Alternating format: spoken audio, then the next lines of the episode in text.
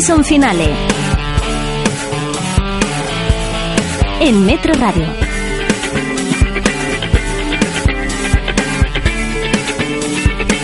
Buenas tardes. La semana siguiente del bochornoso ejercicio que Televisión Española tuvo a bien mostrarnos el pasado sábado, la web de crítica especializada televisiva Blooper nos sorprendió con un comunicado en el que exponían su situación. Habían sido demandados por José Luis Moreno, al parecer por injurias y calumnias, y este les reclamaba la exorbitada cifra de 33.200 euros en concepto de indemnización. Esta rocambolesca situación nos hace pensar que pese a todo, en la industria del entretenimiento siguen existiendo aquellos dinosaurios, aquellas supuestas vacas sagradas que se creen en posesión de la verdad absoluta, que desprecian a los medios, que no bailan a su, que no bailan a su son, que son poco dados a la autocrítica, y cuando esta viene de fuera intentan silenciarla y en algún caso como este, aniquilarla a base de pleitos que medios jóvenes simplemente no pueden abordar. El sainete va más allá de estos supuestos mecenas de la televisión. Eh, siguen engordando, en este caso a, a costa de las arcas públicas, gracias a una fórmula caduca, a todas luces retrógrada y sin el más mínimo afán por innovar o en todo caso plantear algo atractivo para el espectador. La caspa y la cochambre parece que han dejado de ser territorio exclusivo el coge el dinero y corre, que en tiempos de bonanza económica era una máxima en televisión, ahora era algo residual, del pasado, relegado a esas puertas que han tenido a bien regalarnos la otra cara de televisión española. Pero como vimos el sábado, mientras existan estas reliquias del sistema televisivo, el esperpento seguirá. Todo nuestro apoyo a Daniel, Juanma y José, todo nuestro apoyo a Blooper. Bienvenidos a Season Finales.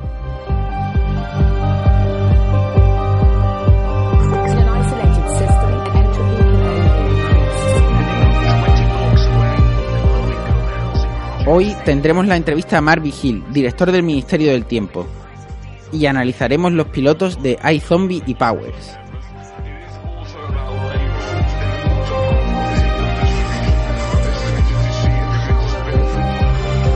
Empezamos nuestro programa y lo hacemos dando la bienvenida a nuestro compañero Francis Arrabal. Muy buenas tardes, Francis. Hola, buenas tardes. Tenemos al otro lado del teléfono una persona clave en el desarrollo de la serie española del momento, él es Mark Vigil, director del Ministerio del Tiempo. Buenas tardes, Mark. Eres el director de la serie.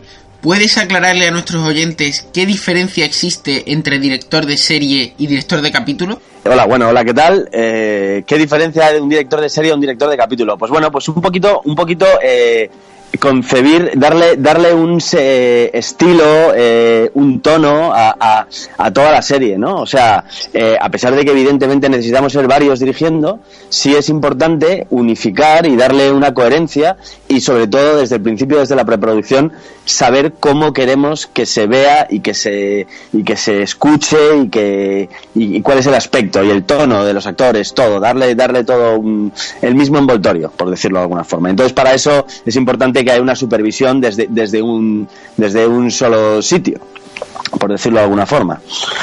Eso creo que es básicamente la diferencia. Al hilo de lo que estabas diciendo, Mark, me llama la atención el caso de True Detective. Utiliza un solo director, eh, Kari Fukunaga, para toda la serie, y eso yo creo que le da más cohesión a los capítulos. Claro, eh, lo que pasa es que en el caso de True Detective, yo creo que es un, es un proyecto en el que el, el guionista y el director eh, lo han trabajado desde el principio juntos. ¿sabes? Eh, tengo la sensación de que es un trabajo que, por supuesto, el, no recuerdo bien ahora cómo se llamaba el, el guionista, el showrunner, bueno, pues, pues tengo la sensación de que es un proyecto que, que, han estado trabajando desde mucho tiempo juntos. Entonces, eh, claro, eh, teniendo esos tiempos que tienen en, las cadenas americanas, o, mejor dicho, en HBO, pues eh, te permite hacer una preproducción y preparar todos los capítulos y luego poder enfrentarte a varios meses de rodaje que si no, si no ruedas una, una serie en la que tengas todos los capítulos escritos y preproducidos, pues es muy complicado. Si o sea, porque al final acabarías, si lo haces, si lo hace todo un mismo director, empezarías muy bien y acabarías muy mal, tengo la sensación. Eh, en España los capítulos de las ficciones nacionales no suelen durar menos de 70 minutos. En eh, contraposición, por ejemplo, de las series internacionales que suelen oscilar entre los 40 y 60 minutos. El caso, por ejemplo, de series que tú mismo has dirigido, como El Ministerio del Tiempo actualmente, o Águila Roja que duraba un poquito más, iban a los 80 minutos, o Aida que tenían un poco menos duración. Tú como director, ¿qué opinión tienes al respecto de hacer capítulos tan largos de 70 minutos que parece más una decisión de las cadenas que del apartado creativo en sí? Pues eh, creo que lo has dicho todo. eh, por supuesto es una decisión de las cadenas. O sea, eh, yo defenderé, he defendido y seguiré defendiendo que las series no deberían de durar más de 60 minutos. Eh, ayuda, eh, eh, se concentran mejor las tramas y cuando nos tenemos que ir a 70 minutos da la sensación de que a veces tenemos que rellenar un poquito. Pero esto es una, pero esto es una decisión de los canales y por cómo funciona, cómo funciona el share y los prime times. Al final, cuanto más tiempo dure un capítulo, aparte en el caso de televisión española, pues tenemos la fortuna de no tener cortes publicitarios, pero eh, cuanto más tiempo dure, por cómo está diseñado el mundo del SAR en este país, eh, parece que sube la audiencia. Entonces es, es básicamente eso. ¿Para qué, nos vamos a engañar? Que defensor total, ¿no? De capítulos de menos duración, ¿no? En la afición nacional. Por supuesto, por supuesto. Y yo, pues creo, que en algún momento pasará. Que tengo que decirte una cosa, Marc, que, que realmente en el Ministerio del Tiempo, creo que es la primera serie española que yo he visto en mi vida que a pesar de tener una duración tan larga, no tiene el relleno, o por lo menos no se le notan tanto las costuras a tener que intentar alargar la duración hasta los 70 minutos en su trama. Eh, bueno, te agradezco muchísimo lo que dices. Y, puede que puede que funcione mejor. Y si funciona mejor los 70 minutos te tengo que decir que es eh, eh, gracias a que esas tramas de relleno que otras veces se meten en otras series en este caso por el por el tono de la serie y, y el trabajo de Javier y Olivares y de Anaí pues al final, eh, pues es que son ingeniosos, joder. Entonces, pues, pues, pues tiene mucha coña. Cuando estás hablando de viajes en el tiempo y de repente puedes meter una trama en la que estás saltando a otra época y etcétera, pues funciona. Y es la, es la fortuna de esta serie. Sobre todo, Mark, referente a lo que estamos hablando, eh, también tenemos que ver el tono, ¿no? Eh, hay géneros que permiten una duración en su desarrollo mayor, como, como el drama, y otros como la comedia que funcionan mucho mejor en capítulos cortos. Aquí en España, independientemente del género, tenemos una duración fija y eso hace que inevitablemente haya que rellenar. Sí, sí, totalmente, totalmente. Y, y como, os digo, yo creo que es una es, un, es algo que tiene que ir cambiando poco a poco. Yo creo que un canal se tiene que atrever y en el momento que se atreva o que cambien las formas de leer las audiencias, que también tiene que pasar en algún momento, pues empezarán, eh, empezarán a concentrarse las historias y, y, quitar paja, por decirlo de alguna forma. Y Marc, hay que hablar de la libertad que os ha podido dar Javier Olivares para representar el universo que él y su hermano Pablo imaginaron. ¿Qué es lo que más destacarías? Pues lo que más, pues, pues básicamente eh, eh, es que esa libertad es lo que destaco, es decir, no suele pasar. Javier, a ver, Javier y, Pablo, que, tienen un recorrido descomunal en el mundo de la televisión, eh, cuando me plantean esta serie, y lo primero que yo hablo con ellos es me dais, me dais libertad para hacer las cosas como yo quiero. Evidentemente la respuesta no es sí a la primera, pero en el momento en el que te sientas y después de haber leído lo que los guiones les explicas qué es lo que harías y cómo lo harías, en ese sentido Javier es un tío muy listo y entonces en cuanto ve que, que, yo veo la historia exactamente igual que la ve él, pues me da, me da toda su confianza. Y en ese sentido para mí ha sido comodísimo. Ha sido duro, pero comodísimo y me lo he pasado súper bien haciéndolo. Porque date cuenta que, que que para, para que esta serie sea así, lo que me han dejado hacer es eh, rodearme de un montón de gente muy buena en su trabajo. Eh, tenemos un equipo con sonido directo con gente como Sergio Burman o Jaime Barros, que son tipos, pues Burman es el que se ha llevado el Goya este último año y está montando el sonido eh, Pelayo Gutiérrez, que acaba de hacer la Isla Mínima o, monta ahora la de Almodóvar y, y Alejandro López, o sea, eh, me he podido traer un músico de México de, mi, de, esta última etapa, un tipo que también es un, un compositor increíble, multipremiado allí en, en México y yo creo que eso es lo que le ha dado esta, esta, este, este pozo a la serie, ¿no? Esta entidad. Y hay que dejar claro que lo habitual en la ficción española no es esta libertad, sino todo lo contrario. Siempre se anteponen muchos intereses a los puramente creativos y eso al final acaba perjudicando el producto, ¿no? Eh, no, no es lo habitual. Pero, pero como te digo, eh, la suerte de esta serie es que al ser tan atípica, eh, el que ha sido increíblemente también, el que, el que lo ha hecho, eh, al, al que estoy muy agradecido también es a Fernando López Puig, que es el director de ficción de televisión española, que una vez aprueba un proyecto como este, que es arriesgado, porque yo entiendo que en cualquier canal les hablas de hacer una serie de viajes en el tiempo, pues más de un ejecutivo se puede quedar mirándote así como de reojo, ¿no? Como diciendo, uy, uy, uy, esto es muy peligroso. Entiendo que las series de género son las más arriesgadas en términos de audiencia para una cadena pública. Claro, entonces en el momento que Fernando y todo su equipo del Departamento de Ficción de Televisión Española dan el ok a esto y nos sentamos ya a decirles cómo queremos hacerlo, o sea, todo han sido respuestas positivas, porque porque también hemos planteado cosas interesantes y, ellos sabían que para, para hacer una serie de, este, de estas características había que, meterle otros ingredientes, es decir, no podíamos seguir haciendo las cosas de la misma forma que siempre.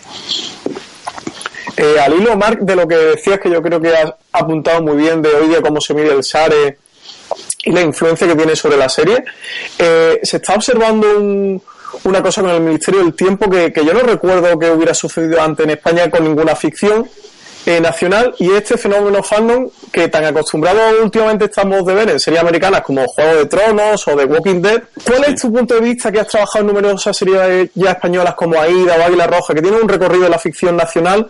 Como hemos dicho antes, ¿qué crees que tiene el Ministerio del Tiempo que ha provocado precisamente esta reacción entre el público que no estamos acostumbrados a ver todavía en este país? Pues eh, la verdad creo que es que esta serie la está viendo mucha gente que no veía habitualmente la televisión. Y no sé si es demasiado atrevido, ¿no? Decir eso. A lo mejor sí que sí que ven series de manera compulsiva, pero no son de los que ven series por televisión a una hora determinada. Y también estamos hablando de gente que ve sobre todo series extranjeras. Exacto, exacto. Es decir, eh, si tú a mí me preguntas, evidentemente, si yo me de- dedico a esto, os podréis imaginar que, que- que yo me paso el día viendo series. ¿Qué tipo de series veo? Pues seguramente las mismas que vosotros. Al final estamos hablando de, de True Detective o de Game of Thrones o, o de The Wire o de... Pues, pues hay un montón de series, entonces somos, somos consumidores natos de este tipo de productos. Eh, eh, no es habitual no es, no es normal encontrarse este tipo de productos en la televisión de este país. Parece a veces como que se hace una televisión más de consumo y no se hace una televisión para los que nos encanta las series de televisión. Y en ese sentido tengo la sensación de que hemos tenido la fortuna de conectar con esa gente en este país. Estoy es totalmente de acuerdo tiene- contigo, Omar. Claro, eso es, lo que estoy, eso es lo que más orgulloso me tiene. Es decir, gente que antes, mira que yo llevo, llevo un montón de series, etcétera, pero es la primera vez que gente de mi entorno, a lo mejor no profesional, pero gente de mi edad, un poquito más jóvenes o más mayores, pero todo el mundo ya te viene y, oye, me ha encantado esta serie. Y entonces yo digo, anda, pero si tú no, tú eres de los que no enciende la tele, ¿no? Entonces, pues nada, pues, pues ese es el- el- el gran éxito para mí. Y una cosa, Marc, otro gran éxito del Ministerio del Tiempo en España ha sido el de fidelizar a la audiencia, el saber llegar a un público que es muy fiel, entregado y, y quizá no tan numeroso como el de otras series, pero sí mucho más especializado y con el que ninguna serie había podido empatizar antes en España. Sí, sí, totalmente. Nada, nada, ya os digo de verdad que es un gustazo y además es que yo creo que es algo que los canales de televisión se deberían de plantear muy seriamente. Es decir, eh, nos gusta la tele, nos gusta la ficción, pero claro, o sea, nos gusta cierto tipo de ficción y a veces parece como que nos tienen olvidados, ¿no os da la sensación? Totalmente. Pues, pues, eh, no podemos estar más de acuerdo los tres claro. yo en este punto.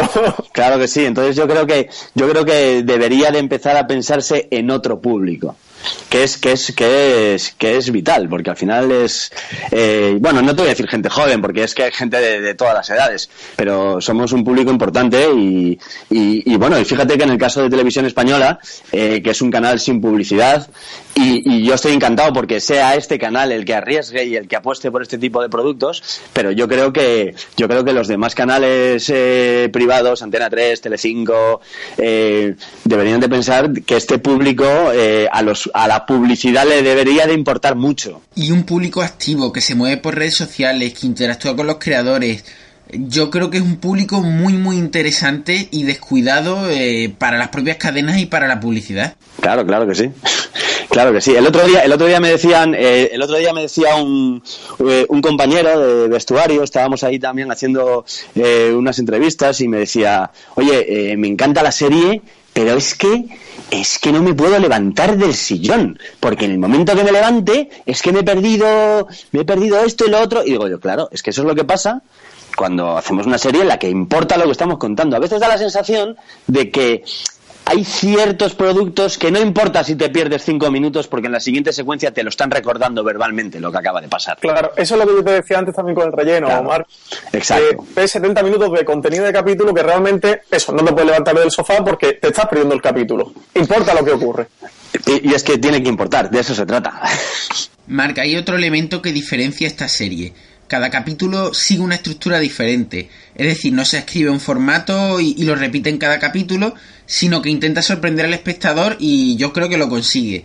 ¿Escogíais a cada director de capítulo en función de lo que se necesitara concretamente en cada capítulo? Eh, mira, eh, no ha sido, no ha sido, es que en el capítulo 5 va a pasar esto y entonces este sería el director ideal. No ha ido por ahí los tiros. O sea, ha sido algo eh, meditado desde de otra forma. Es decir, por ejemplo, Abigail Saft es, es una directora estupenda que tiene una carrera por delante increíble y que, que tiene mucha mano para dirigir actores, tiene una sensibilidad especial y, es algo que le va a aportar a la serie. En el caso de Jorge, eh, Jorge Dorado, yo lo conocí hace varios años, habíamos coincidido con algún corto y algunas cosas, pero él estaba, bueno, pues más metido con el mundo de la publicidad y luego ya sabéis que hizo una película, eh, Mindscape y tal. Entonces, me parecía que que le podía dar otro aire a los capítulos. Y, como todo iba a pasar por un...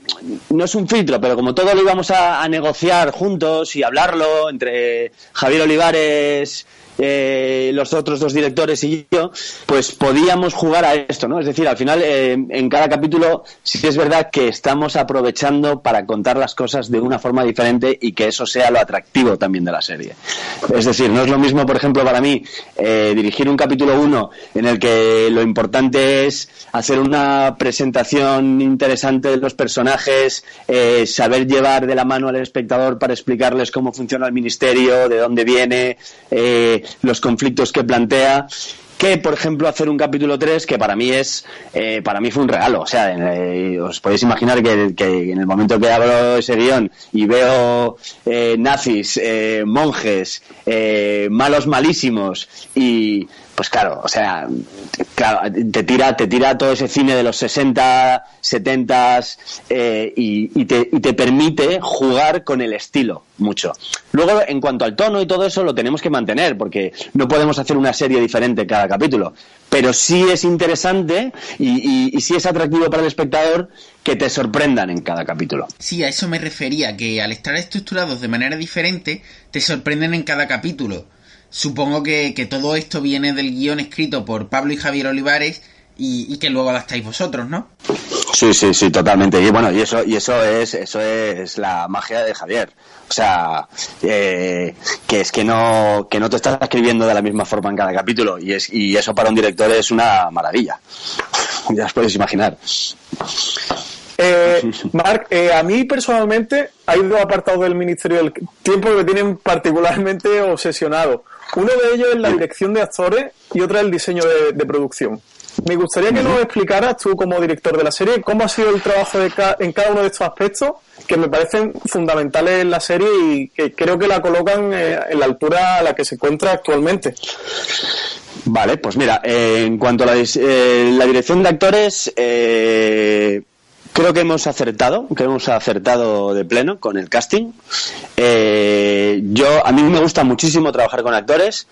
Eh, me gusta muchísimo que hacer importantes las escenas y para hacer importantes las escenas hay que trabajar muchísimo el tono y, la dirección. Que a veces a veces da la sensación de que la gente cuando le hablas de, dirigir es, es colocar una cámara y hacer un plano o un movimiento de cámara. Y, es todo lo contrario para mí, es todo lo contrario. Es, es saber interpretar muy bien lo que, lo que he escrito en un guion y saber potenciarlo, empujarlo y saber señalarle al espectador eh, dónde estamos subrayando algo para poder llevarlo con nuestra visión, ¿no? Eh, es un gustazo trabajar con actores como Rodolfo, Nacho, Fresneda, eh, Aura, Jaime Blanche, o sea, es una pasada. O sea, Juan Gea, Cayetana, son todas sorpresas. Y en ese sentido son tipos muy profesionales porque desde el primer momento han visto que lo teníamos clarísimo y se han dejado llevar. Confían muchísimo en nuestro trabajo y, entonces es en el momento que hay esa comunión entre director y actores, todo es fácil, todo es fácil y se pueden probar muchísimas cosas. Entonces ya te digo, estamos muy contentos. Y en el momento, y en el caso de la del diseño de producción, pues este es un tema, este es un tema importante, importante porque esto es lo que hemos eh, trabajado durante muchos meses para que, es decir, vamos a tener que viajar en el tiempo, vamos a tener que hacer planos de FX, vamos a tener que hacer un montón de cosas. Y llega un momento en el que ojalá tuviésemos muchísimo dinero para hacer las cosas como nos diese la gana, pero como eh, tampoco se invierte tanto dinero en, una serie de televisión, pues eh, creíamos que era importante medir muy bien las cosas medir muy bien las cosas para que lo poco que saliese de FX estuviese muy bien y que no, que no eh, despistase al espectador, ¿no? O sea, tenía, hablábamos Javier y yo de esta sensación de, hostia, cuando hagamos el, eh, este, escaleras del, del pozo, eh, es muy importante que quede bien porque lo que no queremos es que el espectador esté más pendiente de, hoy esto canta, qué mal queda, ¿sabes? Y que se despiste de lo que realmente es importante, que es la historia, ¿no? Y entonces, en ese sentido, pues, como os decía antes, para, para que una serie como El Ministerio del Tiempo se vea así, o sea, lo importante es esto, o sea, pensar muy bien cómo la queremos hacer. Que no nos pides prevenido nada, es decir, saber que el mundo de los FX tenemos que hacerlo muy bien, pero limitado. No jugárnoslo todo a llenar eh, todas las escenas con cromas y saber que cuando vamos a poner un croma, lo que va a ver al fondo funciona. En el caso del Armada Invencible, etcétera. Entonces, eh, elegir bien las batallas para, para ganarlas. A eso, a eso me refería, ¿no? Luego la fotografía, pues lo mismo, ¿no? Es decir, eh, vender desde el principio que vamos a rodar mm, eh, cinematográficamente, no jugar a poner unas cámaras que recogen un teatrillo de actores, sino eh, pues tener muy claro que cada plano eh, se va a hacer de una forma y por algo, que al final es lo que le da este este este estilo, ¿no? Que es más más cinematográfico y a mí creo que creo que funciona mejor. Y, y, un poco un poco más de lo mismo con todo, el sonido.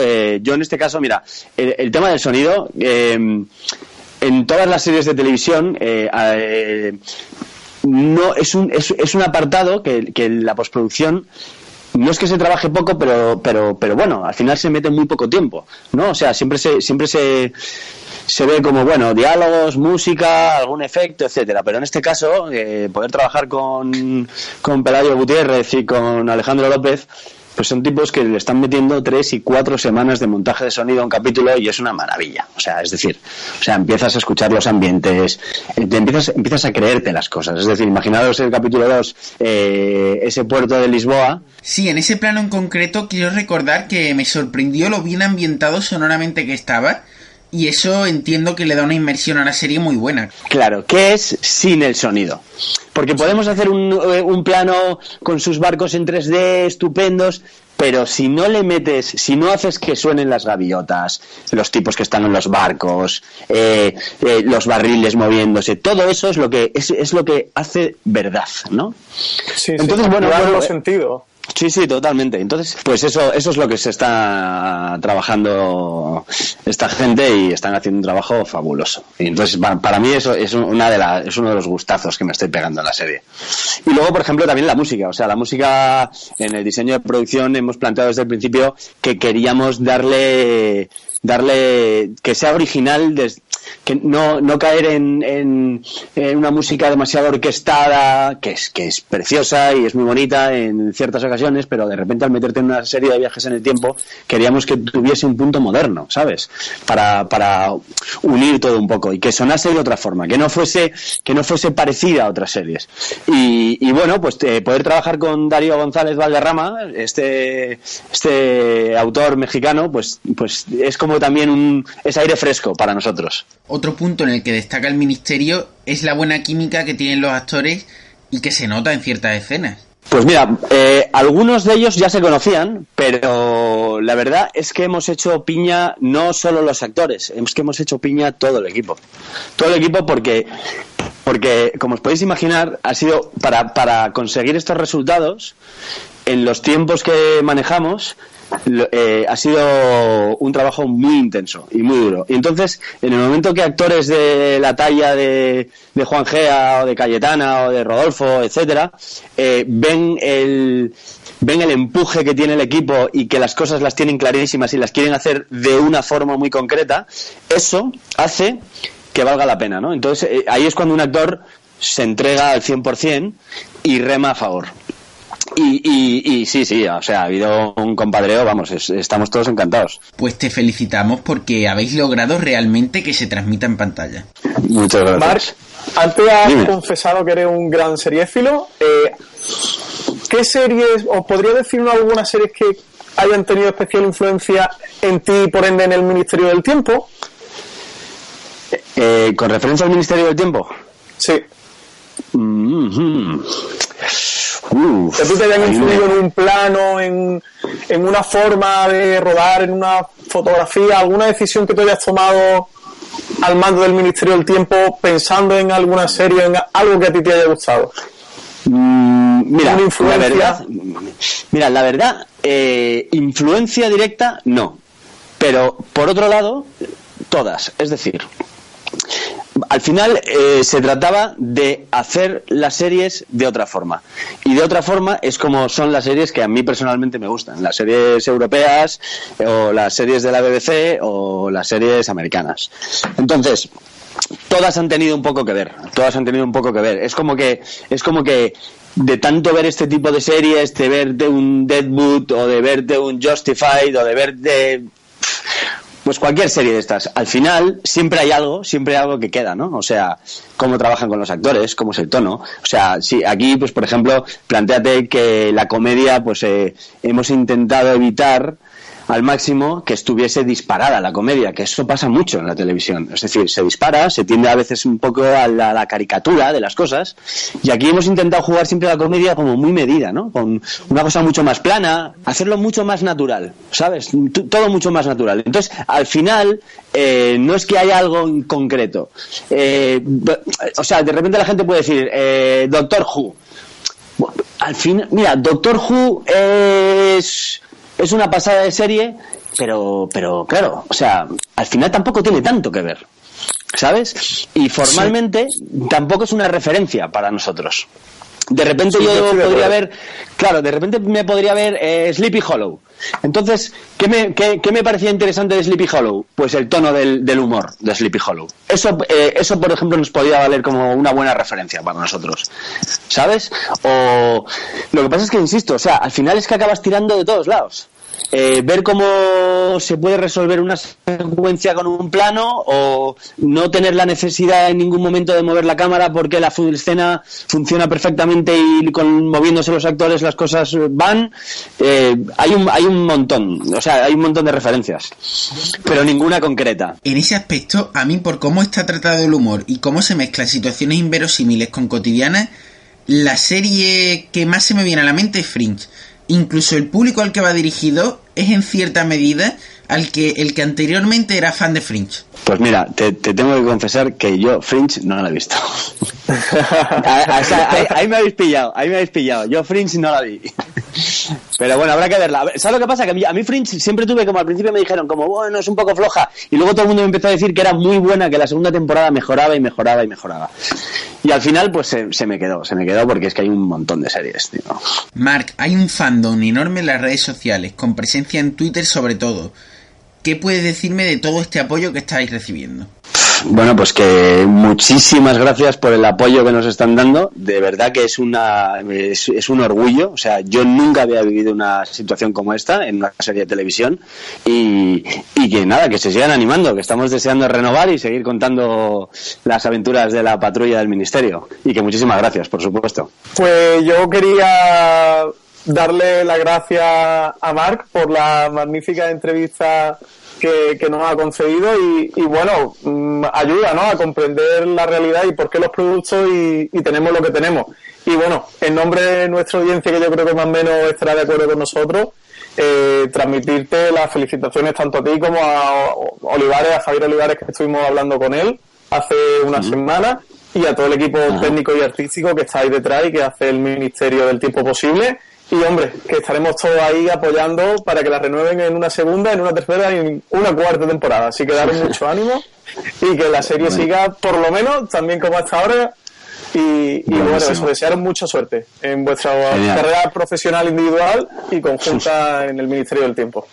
Pues transmitiré vuestras felicitaciones y, muchísimas gracias de verdad a vosotros dos. ¿eh? Sobre todo eso, Marc. Una serie donde se nota la pasión y el cariño hacia los referentes. Eh, hay series que se notan muy encorsetadas y esta vuela libre gracias a que las decisiones creativas son verdaderamente creativas y no impuestas. Eh, es un verdadero soplo de aire fresco necesario en la afición española. Eh, enhorabuena de verdad porque a todos los niveles realmente lo habéis conseguido.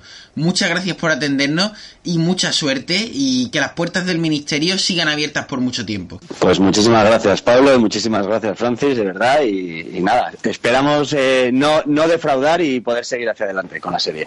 Un abrazo. un abrazo Marc. Hasta luego, chicos. Hasta luego, un abrazo. Oye Mari, ¿tú cómo haces para tener siempre la piel tan tersa y suave? Pues nada, una que se cuida. Voy al centro proiónico Estética Elizabeth y me paso el Indiva. ¿Y eso dónde es? En la barriada de los corazones. Pero mejor apunta el móvil y pide cita. Venga, 665-654848. ¿Lo tienes ya? anotado y llamando. Centro Proiónico Estética Elizabeth. Estética tradicional y tecnología Indiva. Teléfono para cita 665-654848. Llama y sé la envidia de tus amigas. ¿Quién dice que debería seguir lo convencional? Nuevo Mazda CX5. El todo camino con tecnología Skyactiv desde 21.360 euros. 150 caballos y 4,6 litros a los 100 y 5 años de cobertura gratuita. Mazda. Rompe con establecido. Oferta válida hasta el 30 de junio de 2014 financiando con Santander Consumer EFC. Condiciones en Mazda.es. Ven a probarlo a Conimotor. Avenida de Velázquez 309 y mazdamálaga.com. Rincón Che, nuevo restaurante en Málaga con gastronomía argentino-española, especialidades en parrilla argentina, tapas malagueñas y productos ibéricos de primera calidad. Ven a ver tus partidos preferidos a Rincón Che, precios populares. Miércoles Día de la Mujer con copas 2x1 y show en vivo los jueves. Rincón Che, en calle Strachan número 5. Reservas en el 609-088-263. Si buscas tu lugar, ese es Rincón Che. Cuarto Festival de Cine Fantástico de Torremolinos. Del 31 de octubre al 9 de noviembre tienes una cita con la gran pantalla en el Palacio de Congresos de Torremolinos. Más de 100 películas, largometrajes, cortometrajes, sección a concurso, terror, comedia, suspense, ciencia ficción, cine infantil y mucho más. Cuarto Festival de Cine Fantástico de Torremolinos. Del 31 de octubre al 9 de noviembre en el Palacio de Congresos. Búscanos en Facebook Festival de Cine Fantástico de Torremolinos. Ford, en Autovisa siempre al mejor precio. Date prisa, ven a Autovisa, en Avenida de Velázquez 309 en Málaga y Juan de la Cierva 8 en Marbella. Cada martes a las 6 de la tarde apagamos el semáforo y arrancamos. En Desde la Pole, Alberto Rubio y todo su equipo hacen un repaso de todo lo que acontece en el mundo del motor. Hablaremos de Fórmula 1, el Mundial de Motociclismo, Superbike y el World Rally Car, sin perder de vista competiciones más cercanas, el CEP, Copa Monomarca o el Nacional de Rallys. No lo olvides, toda la actualidad del mundo del motor en Desde la Pole, los martes a las 6 de la tarde en Metro Radio.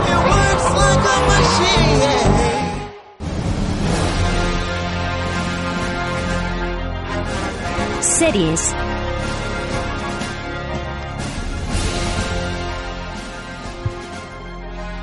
Volvemos después de, de la entrevista que hemos tenido con Marvin Hill y volvemos evidentemente presentando a nuestros compañeros aquí presentes, Alex Reyes, Buenas tardes, Pablo.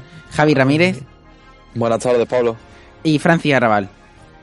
Hola, hola. Bueno, yo sigo. ¿Qué tal? Eh, la verdad es que después de esta entrevista en la que Marvin Hill, a mi entender, ha dicho verdades como puños y nos ha ofrecido una entrevista muy jugosa, muy interesante, eh, poco más hay que añadir. Eh, solamente hablar un poco, eh, dar unos pequeños apuntes sobre, sobre varios pilotos que hemos visto. El primero es el de iZombie. Mm, yo tengo que reconocer que soy bastante fan de Verónica Mars y quizá eso me ha influenciado a la hora de ver el capítulo, pero a mí me ha gustado, yo compro la serie, eh, necesitamos, o por lo menos yo veo que necesitamos una serie de ese estilo fresca, mm, con una comedia ligera, pero que no, no sea todo comedia, un poquito alocada y sobre todo con, con el talento que tiene el creador de, Verónica Mars y que por lo que sé, solamente lo, ha, lo ha dejado ver en, esa serie. Y, bueno, yo la verdad es que la pruebo y la seguiré viendo. A mí también me ha gustado bastante. La verdad es que eh, no esperaba que una serie de zombies la fueran a tratar eh, alejado de la temática que siempre solemos ver, tanto en la televisión como el cine, que son sobre todo siempre hordas de zombies destruyéndolo todo y comiéndose eso. Y sí que me ha recordado bastante, no es igual, pero coge el testigo de la francesa Les Revenants y enseña un poco la otra cara que del, de una infección zombie que pueden ser reinsertados, por decirlo así, en la sociedad. Yo para mí es que no es mucho mi tipo de serie, ¿no? Tiene ese filtro corte teen que a mí no me va mucho, así que no me parece una mala serie, aunque sí creo que tengo cosas malas para decir de ella. O no, muy buenas. Sin piedad. Francis, sin piedad. Ataca. Sin piedad. Eh, no, no quiero destrozarla, que, que Pablo y Javi la están defendiendo. Bueno, bueno, aquí tenemos, aquí tenemos dos bandos. Con más razón, no me van a atacar solamente a mí siempre. Eh, yo sé que realmente es más un problema mío personal, es decir, que, que yo este tipo, este corte, por el tono de la serie, no es mi estilo. Y bueno, yo manejo una baraja amplia en, en las series de gusto. ¿eh? Pero, Pero no ¿a qué estilo os estáis estilo. refiriendo todos? Porque yo que no he visto la serie, mm, intuyo que va de zombies, intuyo que no, al- no trata el tema de la manera natural hasta ahora, pero no me queda claro. Francis se está refiriendo sobre todo a ese enfoque un poco más juvenil que tiene la serie porque la Claro. protagonista es quinceañera o no creo que llegue a la mayoría de edad. ¿Cuál es el argumento Sí, de sí, porque iPhone? bueno, trabaja en el. Esto no es spoiler, ¿eh? Trabaja en el. en. de forense. O sea, sí, hombre, se supone que tiene 20 y algo de años, ¿no? Aunque sí, la actriz, bueno, por lo menos aparente está maquillada de forma muy juvenil. Pero eso, bueno, sí, la serie yo creo que está enfocada a, gente joven. Eso es una serie teen o de corte teen, como también lo era Verónica Mars. Pero, pero también tenemos que tener en cuenta que tanto Verónica Mars como esta, la diferencia que tienen con otras series de corte teen es ese toque un poquito oscuro, un poquito de, de introspectiva dentro de, de la propia protagonista, un poquito... 100. Sí, sí, no, muy, muy los 100. Eh, de hecho, eh, Verónica Mars y los 100 tienen mucho en común y esta también tiene, tiene bastante en común. Y yo creo que es la- lo que la diferencia de otras series de, de corte teen, que, que es un poquito más profunda y que el ser adolescente no, no resta a la serie, sino que le da otros matices distintos. Yo por lo menos dije- esa es mi, esa es mi visión. Yo ya os dije que los 100 la dejé en el segundo capítulo que no pude pasar, así que ya me conocéis. Bueno, Yo- bueno. Yo tengo que decir también que no la voy a seguir viendo porque no es el estilo de serie que, Se ha que a mí me pero, pero como piloto y entendiendo al público al que va dirigida, yo creo que puede llegar a ser una buena serie. Hay que decir que viene de la CW y también hay que decir que la CW últimamente también está mejorando mucho en cuanto a calidad de pilotos y calidad de serie. Y, y bueno, yo ya, he, yo ya he dado mi, mi sello de aprobación. Vosotros, no sé, Javi, porque sí sé de Francis que ha dado el de negativa absoluta. No sé tú qué, qué es lo que le das. Yo, yo digo por mí sí, pero no es para mí. O sea, es una buena serie, pero yo entiendo que no soy su público. Reconoce sus cualidades, pero, pero no va dirigida a ti, bien. Y tú, Ale, no, no la has visto, pero Yo- no, te, no te atrae tampoco, ¿no? lo que puedo hacer es subir a la musiquilla. Bueno, bueno, bueno. Y entonces vamos a pasar a hablar de, de Powers, que es la otra serie eh, teen, por decirlo de alguna manera, porque también tiene un público objetivo bastante, bastante joven. Es una serie sobre superhéroes, sobre superpoderes, eh, en un mundo en el que los superhéroes ya no están bien vistos. Se supone que es un mundo un poco distópico, un mundo futurista. Y creo, sinceramente, eh, después de haber visto series como Arrow, después de haber visto películas como Watchmen, que quizá el mundo este está ya bastante sobreexplotado, que no hay nada nuevo que nos puedan contar, eh, porque la temática superheroica y sobre todo la filosofía del superhéroe estaba muy bien cuando te la contaban en Watchmen, pero es que ya está contado. Y entonces esta serie creo que el público al que va dirigido es aquella que le gustan los superhéroes, las películas de superhéroes, pero que a lo mejor no, no quiere seguir una saga tan grande como puede ser las sagas de DC o las sagas de Marvel, aunque esta sea de Marvel en, en todo caso, y quiere algo, algo a seguir desde cero. Esa es mi, mi opinión y lo que yo veo que, que puede ser esta serie. A mí me ha parecido un... ¿Te acuerdas de aquella serie que te moló, que era Héroes, que era como una serie de superhéroes, pero no tanto como, como los cómics? Serie de superhéroes para todo el mundo, pues vamos a hacértela otra vez. Y Y no lo han hecho Sí, pasado por el filtro de 2.0 de ahora, pero... Te voy a decir una cosa, Ale. Ya quisiera Power ser la mitad de lo que era héroe. ¿eh? Uy, aquí tenemos un héroes fan. No, no, no, no, no, no, me, no me malinterpretes que yo fui muy fan de la, la primera temporada de Héroes, muy muy despechado con el último capítulo de la primera temporada de, de Héroes, por lo que la segunda oportunidad a la segunda temporada se la di con desgana y al final terminé dejándolo. Pero a lo que me refiero es que, mm, sobre todo, la intención que se le ve es como aprovecharse del público que sí vio esa serie, aunque no fuera mm, ferviente fan de, del superhéroe. Como acercar, esa serie acercaba a los superhéroes al público que no estaba especializado, digamos, y esta como que quiere coger el testigo de una manera mucho más cutre. ¿Y tú, Javi, qué, qué es lo que ves en la serie? A mí no me ha gustado nada y creo que tendríamos que empezar a firmar un manifiesto o algo porque desde que desde que se estrenó Los Vengadores hemos tenido una eclosión de series de superhéroes, películas de superhéroes y creo que ya está bien. Deberíamos al menos que las que salgan tengan un mínimo de calidad porque esta parece más un anuncio largo de Sony que, que una serie al uso. Sí, que pasen Entonces, un filtro. Claro, porque estamos haciendo todo. Ahora Netflix va a estrenar un montón de series de Marvel, creo que son, y no Ojo que puede viene ser. Daredevil, ¿eh? Ojo, Sí. ojo, ojo. ¿Habéis visto el tráiler? No, pero No, lo, no lo he tiene, visto. lo tiene muy fácil, ¿no? Madre mía, tiene una pinta increíble. También tenía una pinta increíble Arrow y poco a poco está cayendo No, en un cenagal, ¿eh? Sí, pero, pero Mejor. Arrow, Arrow lo que sabíamos era quién estaba detrás. Con Netflix detrás, lo mismo Daredevil es una, es una gran serie. Tiene muy buena pinta, ¿eh?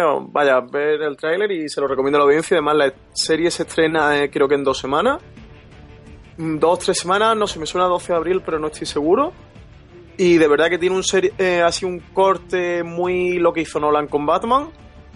¿Vale? Muy de superhéroe, pero Taciturno. eh, analizando exactamente el- la profundidad humana del, del superhéroe, ¿no? Y también el toque fotográfico que tenía Batman. A mí me recordó mucho en la serie. Y creo que si esta serie de Daredevil puede ser en la serie de superhéroe y en la televisión, lo que Batman supuso en, en el cine. Y creo que Uh. es bastante importante si lo logra. Palabras, Son palabras grandes mayores. palabras. Sí, sí, sí, Sí, sí. Me la juego, ¿eh? Bastante, Aquí veis que yo me la juego. Yo dije que renovan el Ministerio del Tiempo, que me la jugaba la semana pasada. Y voy a reivindicarme de que me salió con la mía. Así que ahora he puesto por Daredevil de que, de que va a tener un, un sello de calidad y para suponer lo que Batman, no sé si con tanta dimensión, sí, por, por lo menos en, en tal cantidad, pero al menos parecido a lo que fue Batman de Nolan en el cine. Javi, ¿quieres dar algún apunte más sobre Powers? No, eh, la verdad es que tampoco es que no merece la pena. Es- a mí me ha parecido un Agents of Shield descafeinado, muy descafeinado. Ya estaba es descafeinado Agents of S.H.I.E.L.D., ¿eh? Y, y, y eso, ya está muy descafeinado eso, pues imagínate Powers. Así que yo creo que PlayStation Network eh, ha intentado entrar en el mundo de la serie de la manera fácil. Siempre los héroes tienen tirón y eso, pero creo que va a tener que buscar la siguiente serie para el éxito porque con esta no va a ser. Y al hilo de, de hablar de que está producida por PlayStation, nos ha dado la sensación de que eh, tiene un presupuesto muy, muy exiguo, por lo menos para ser PlayStation y para poder eh, tener un público más amplio debería haber tenido un gran presupuesto ese piloto y en cuanto a efectos especiales no destaca para nada. Yo Claro. es que. Tengo No, un- tira, pa. Di, di, Javi, Javi, comenta tú. Nada, iba a decir que, que eso, que en, la- en las producciones de superhéroes lo que, lo que se necesita es un buen presupuesto, un buen CGI, un buen croma. Y aquí no hay nada de eso. Lo- los efectos especiales están cogidos con pinzas, muy, muy limitados a mm, dos o tres escenas. Y la verdad es que no se nota que estás viendo una, una serie de superhéroes. Eran muy embrujadas. Viendo el piloto de Powers, no sé si va a pasar a ustedes, lo comento porque no sé si ha pasado a ustedes o, o a quien esté escuchando si lo ha visto, si también le ha podido pasar, que me parecía una serie que, que intenta ser un procedimental de policías, pero que se han hecho ya de muchas temáticas, de muchas formas diferentes, pero esta vez de una forma novedosa que es con los superhéroes de trasfondo, porque al fin y al cabo Powers es un procedimental de policía, con un salto Copley que, que encarna ¿no? a ese policía que ha, que ha, pedido, ha perdido los superpoderes y si algo novedoso en un procedimental de, de policía le está dando un enfoque diferente y le está dando también un enfoque diferente a una serie de superhéroes, que no hemos visto una serie de superhéroes así. Pero lo que me ocurre es que le veo a la serie que no tiene estilo. Sobre todo, yo el problema que le encuentro es, es, es falta de estilo. Es un procedimental de policía cualquiera de la ABC norteamericana, ¿no? no tiene un, un sello propio Y- de la y- serie identificable. Y Francis, la verdad es que eso que estás diciendo es totalmente cierto y es muy criticable porque el que está detrás del piloto es David Slade, que la verdad es que es un director que realmente mm, tiene un estilo propio, por lo menos sabe jugar muy bien con los colores, sabe jugar muy bien con los ambientes y en este caso pues no ha dado la talla. Bueno, es no que la serie bien podía ser realmente buena porque eh, mm, aunque hayamos visto muchas series superhéroes, tengamos muchas series superhéroes, Powers no tiene absolutamente nada que ver, más allá del título superhéroe, por ejemplo, con series como Arrow. No, no tiene ninguna ningún hilo de comparación, ¿sabes lo que te quiero decir? No tiene ningún nexo de unión la serie como tal, ni con lo que va a ser Daredevil, ni lo que es The Flash, ni- incluso lo que era Héroes, porque realmente el foco de, la, de Powers es un procedimental de policía, está en esa comisaría de policía y esa pareja de, de policía. Sí, pero al ¿Vale? fin y al cabo un procedimental no de superhéroes, pero sí de, de efectos paranormales era Fringe y después se convirtió en una gran serie, con lo cual eso tampoco, tampoco es un baremo, Pero un estamos baremo hablando ahí de una excepción en la que lo- los guionistas dieron un vuelco total al ritmo y a los personajes y a todo. Hicieron una serie diferente en la segunda temporada. No se Sí, le puede también con claro. con of Interest, ¿no? Algo parecido. Sí, sí, también. Sí. Lo peor que se le puede decir a, a Powers es que si te dicen que es un capítulo bizarro de Castle o de Bones, te lo crees. La, la mejor definición. Y ahora vamos a pasar a hablar de las noticias porque eh, tenemos bastantes noticias de las que comentar. Noticias.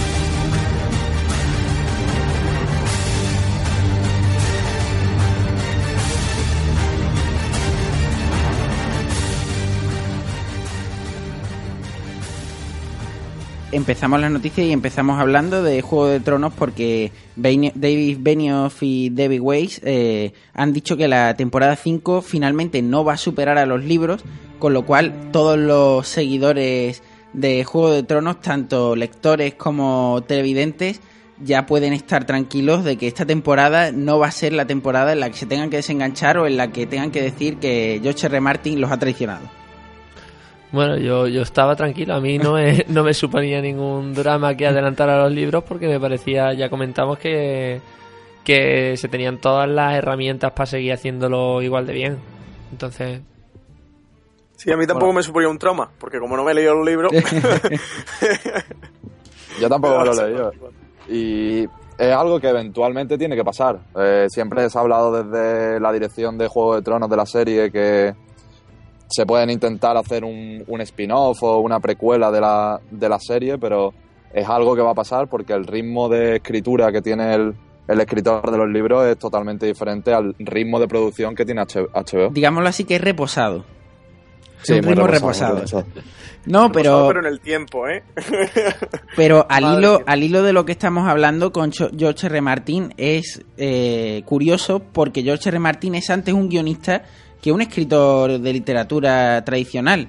Entonces, él debería estar acostumbrado a estos tiempos que, que se dan en televisión, pero parece que, que se regodea un poco, ¿no? En el hecho de que salgan, de que tarden en salir su- sus obras. es un tío raro, eso se sabe que es un tío raro. y ha dicho que podría hacer do- dos eh, libros a- al año por temas de dinero, pero que evidentemente saldrían una porquería y que lo que él quiere hacer es un buen libro y darle un final redondo a la saga. Hombre, es que os Claro. digo una cosa, manejar esa cantidad de personajes y de tramas como manejan en los libros, yo me leí el primer libro y es impresionante, ¿eh? O sea, seguir escribiendo los libros ya por el sexto volumen que creo que va, ¿no? Vientos de invierno el sexto ya. Sí, sí, sí, sí. Eh, tiene que llevar mucho tiempo, ¿eh? O sea, no creo que, que esté tardando a posta para hacerle mala sangre. La escaleta de personajes tiene que tener la misma cantidad de, de páginas que, el- que un libro de la, de la Eh, saga. claro. Y después hoy día, claro, él está que si conferencia en San Diego, aquí y allí, con la serie se le ha multiplicado el trabajo, han estado también publicando el libro del universo de, de Hielo y Fuego. También No escribe un capítulo al año de, de la serie. No, pero me parece que ya se ha desenganchado Este de... año, sí. Este año se desengancha. Lo que- no, el año en la temporada 4 no hubo y en esta temporada 5 creo que tampoco. Que no, no va a haber capítulo especial de George R. Martin. Y también se ha encontrado con un problema que ya no solamente tiene que complacer a los lectores de sus libros, sino que también tiene a los de la serie detrás con los cuchillos armados, porque en el momento en el que haga algo que no le gusta le van a atacar. Así que se Bueno, lo está tomando con calma y yo creo que no hace bien, porque como, como fan me gustaría que salieran más libros cada, cada menos tiempo, pero es entendible. Es lo que tiene ser Dios. Que si de repente te conviertes en Dios, la gente va a querer que lo hagas todo perfecto. Y el muchacho por ser un hombre. Pero bueno, eh, eh, también vamos a hablar, eh, al hilo de, de que estamos hablando, de no medieval, pero sí historias épicas, la saga de Nightfall, que va a ser llevada a la televisión por History Channel, y Jeremy Renner va a ser el productor de la serie. Lo que no sabemos si va a salir, si va a tener un papel principal, no sabemos nada porque la única reseña que tenemos de History Channel es Vikings, que es una grandísima serie, a mí me gusta mucho y por lo menos yo la recomiendo desde aquí, pero Nightfall no tenemos mucho más, eh, mucha más referencia, así que solamente nos queda esperar a ver el producto que sale. Que por cierto, Pablo, hace 20 minutos ha saltado la noticia de que han renovado Vikings por una cuarta temporada. Pues perfecto. La verdad es que eh, tanto... Extra, extra. Sí, sí, Extra una total. noticia de última hora, pero, pero perfecto porque la verdad se lo merece. A mí, por lo menos, no sé lo que pensáis tanto de Nightfall como de Vikings, pero History Channel para mí está haciendo las cosas bien. Yo creo que History Channel tiene una ventaja con respecto al, al resto de creadores de series. Y es que ella antes siempre emite, como emite documentales, sabe ya lo que funciona y lo que no. Entonces, por eso me acuerdo hace, creo que sería hace dos años, cuando salió la de Hatfield and McCoys, que fue un bombazo, arrasó en los Emmy y arrasó en los Globos de Oro. Y sabían que iba a funcionar porque los documentales que habían emitido sobre ese tema específico habían tenido muy buena, muy buena audiencia.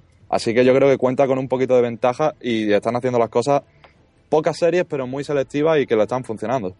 Sí, es verdad, Javi, lo que comenta, de que ellos hacen estudio de, de cuáles son su- sus tipos de contenidos que, que más demanda tienen y que más solicitados están, pero bueno, después las series tienen que, que dar la calidad. Hetfield and McCoy, hombre, aparte de que, que tenga un público grande o potencial predispuesto, pero por ejemplo era muy buena miniserie y Vikings es muy, muy, muy, muy, muy buena. La de la Biblia, no sé si llegasteis a verla, No, no creo me, que ha sido la producción más floja que ha hecho History Channel, dejaba bastante que desear. no me apunté. Y de hecho no tuvo tanta, por ejemplo, acogida cuando los documentales sobre la religión cristiana también son de los más vistos de- del canal. Pero fue una serie que se pinchó bastante y de hecho no ha tenido mucho predicamento. Pero Vikings tiene un sello de calidad fantástico. No sé si había empezado a ver la tercera temporada o la estáis viendo. No, no, me la estoy reservando para, para cuando salga entera. Me parece que todavía no ha salido entera, ¿no? Eh, no, todavía no. Pues no vamos, entera- eh, el sexto creo que se emite esta semana. Me, me haré un maratón porque soy de los que me gusta ver las series en maratones. Claro, es que el sello de calidad que tiene eh, eh, visualmente, de producción, la serie y de guion y de actores, mm, no hay tantas series que estén al nivel de Vikings, ¿eh? En la televisión, en el panorama internacional. Además entiendo que, corregime si me equivoco, pero que al ser de History Channel, el público al que va dirigido es un público más específico. Necesitan ver, eh, no un poco más de verosimilitud, pero, pero sí ver que la serie se aproxima un poco más a los que... No una serie tan fantasiosa, sino una serie más eh, basada en la realidad o en lo que se supone que es la realidad, porque es un, de, un, de un canal en la que eso prima bastante. Sí, claro, la base historiográfica que tiene Vikings es muy grande. Pero, por ejemplo, tú que has visto Vikings, Pablo, no sé, ¿el resto lo habéis visto? Sí, sí, sí. ¿Has visto Yo llevo hasta la mitad de la segunda temporada. Pues bueno, la habréis visto que tiene también un sello mágico, por llamarlo de alguna manera, ¿no? Un Sí, pero, pero muy enclavado, pero muy enclavado dentro de lo que es eh, las creencias de, de los propios vikingos. Claro, que- siempre, siempre te da la posibilidad que te lo crees, te creas, la, entres dentro de su imaginario o lo veas desde una perspectiva más, más atea, digamos. que eso podría pasar, podría salir incluso en un documental. Incluso hay capítulos de Viking que son documentales casi ficcionados. Hay, hay capítulos muy, muy concretos que no tienen que ver a lo mejor con la trama y sí tienen que ver con, al- con algún hecho muy, muy documentable de, de algún documental real, claro. Bueno, los propios personajes son históricos. Exactamente.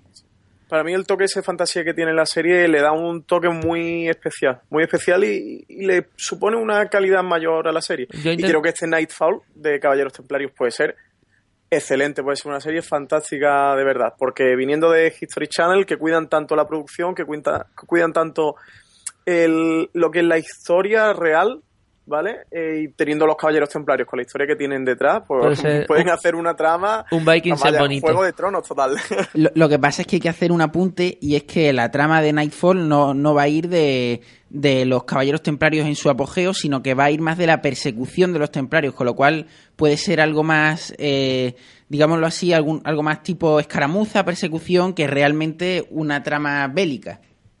Se han ido al morbo, ¿no? Más a la parte morbosa que siempre se habla de los caballeros templarios, que es la persecución que, que tuvo por parte de la iglesia tras el edicto del Papa. Y bueno, es la parte más interesante, ¿no? De los caballeros templarios en cuanto a mm, renegación de la religión que decían, Sí, ¿no? Como sí, que no. escupían sobre el rostro de Cristo, bueno, la Tiene. blasfemia de los templarios. Tiene que ser muy interesante y lo, lo tendremos en cuenta, pero ahora vamos a pasar a hablar de, de Interestelar, porque estuvimos en el último, los últimos minutos del programa anterior hablando de Interestelar, de- del final que no nos satisfacía del todo, y ahora eh, ha, salt- ha saltado la noticia de que Jonathan Nolan, eh, el co-guionista de, de la película, tenía otro final distinto. La película estaba, el, el guion estaba escrito de una manera distinta. El final era mucho más oscuro, mucho más Nolan, mucho más siniestro o realista, mucho más de la teoría de Murphy o de la ley de Murphy.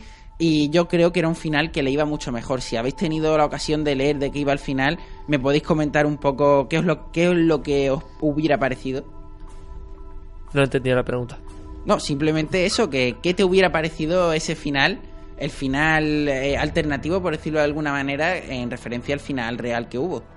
Bueno, estamos hablando de un final más catastrófico, el más catastrófico de, de todos, que no se da en la película, así que no... eh, De hecho, parece que ni, se- ni siquiera se rodó, ¿no? No, no, pero la película apuntaba, eh, todo lo anterior de la película apuntaba que podía ser ese final.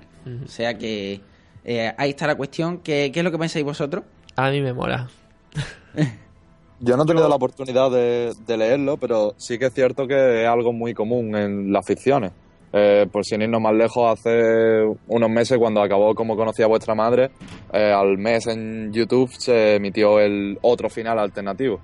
Entonces, mm, yo creo que es algo normal que pasa, que pasa siempre y que es caso de la productora o, de la, o del estudio de Hollywood el que decida si quiere uno u otro en función de, de lo que necesite en ese momento. Sí, pero Javi, aquí ha habido más un problema creativo, parece, entre los dos hermanos, entre los dos artífices de, de la historia, que otra cosa. Uno apostaba más por la oscuridad, y se supone que es Jonathan Nolan, y otro más por, por vendérselo al gran público, que era el hermano Christopher Nolan, o eso es lo que nos está vendiendo el propio hermano Jonathan Nolan. Yo creo que a estas alturas y teniendo siendo consciente con la manera en la que se consumen los contenidos, mm, no habría costado nada rodar, bueno, nada, nada, entrecomillado, a rodar esos 3-4 minutos y te haces un- una edición en Blu-ray con diferentes finales y haces feliz a, tu, a los seguidores que cojas con la película.